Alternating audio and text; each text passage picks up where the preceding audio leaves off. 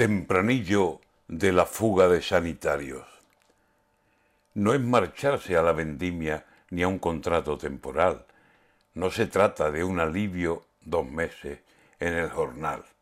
Son miles los sanitarios que de este país se van porque aquí no se les paga lo que merecen cobrar. Les dan en el extranjero lo que aquí nadie les da. Y médicos y enfermeros, después de mucho estudiar y de mucho prepararse, tienen que buscarse el pan allí donde los valoran. Mañana, ¿qué pasará?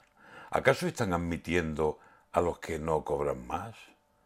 Ojalá nunca paguemos en la salud, que es vital, con gran arrepentimiento, lo que hoy no quieren pagar.